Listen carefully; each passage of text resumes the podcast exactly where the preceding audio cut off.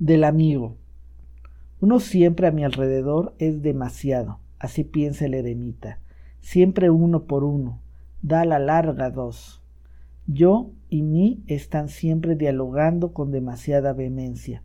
¿Cómo soportarlo si no hubiese un amigo? Para el eremita el amigo es siempre el tercero. El tercero es el corcho que impide que el diálogo de los dos se hunda en la profundidad. Ay, existen demasiadas profundidades para todos los eremitas. Por ello desean ardientemente un amigo y su altura.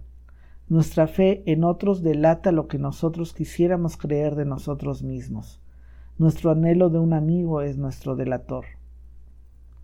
Y a menudo no se quiere, con el amor, más que saltar por encima de la envidia, y a menudo atacamos y nos creamos un enemigo para ocultar que somos vulnerables.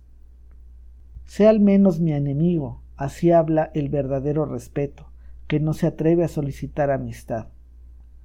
Si se quiere tener un amigo, hay que querer también hacer la guerra por él, y para hacer la guerra hay que poder ser enemigo. En el propio amigo debemos honrar incluso al enemigo. ¿Puedes tú acercarte mucho a tu amigo sin pasarte a su bando?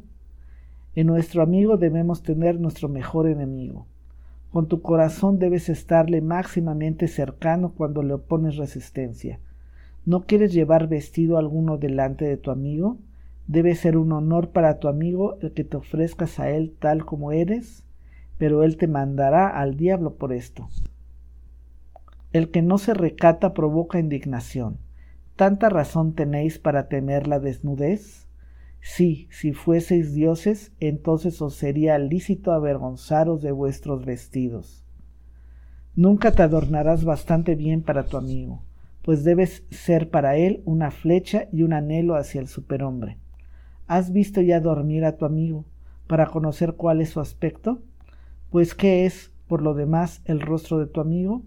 Es tu propio rostro, en un espejo grosero e imperfecto. ¿Has visto ya dormir a tu amigo? ¿No te horrorizaste de que tu amigo tuviese tal aspecto? Oh amigo mío, el hombre es algo que tiene que ser superado. Un el adivinar y en el permanecer callado debe ser maestro el amigo. Tú no tienes que querer ver todo. Tu sueño debe descubrirte lo que tu amigo hace en la vigilia. Un adivinar sea tu compasión, para que sepas primero si tu amigo quiere compasión Tal vez él ame en ti los ojos firmes y la mirada de la eternidad. Ocúltese bajo una dura cáscara la compasión por el amigo. Debes dejarte un diente en esta. Así tendrá la delicadeza y la dulzura que le corresponden. ¿Eres tu aire puro y soledad y pan y medicina para tu amigo?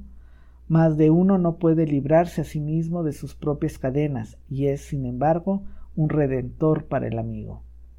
¿Eres un esclavo? Entonces no puedes ser amigo. ¿Eres un tirano? Entonces no puedes tener amigos. Durante demasiado tiempo se ha ocultado en la mujer un esclavo y un tirano. Por ello la mujer no es todavía capaz de amistad, solo conoce el amor. En el amor de la mujer hay injusticia y ceguera frente a todo lo que ella no ama, y hasta en el amor sapiente de la mujer continúa habiendo agresión inesperada y rayo y noche al lado de la luz. La mujer no es todavía capaz de amistad. Gatas continúan siendo siempre las mujeres y pájaros, o en el mejor de los casos, vacas. La mujer no es todavía capaz de amistad, pero decidme, varones, ¿quién de vosotros es capaz de amistad? Cuánta pobreza, varones, y cuánta avaricia hay en vuestra alma lo que vosotros dais al amigo, eso quiero darlo yo hasta a mi enemigo, y no por eso me habré vuelto más pobre. Existe la camaradería, ojalá exista la amistad. Así habló Zaratustra.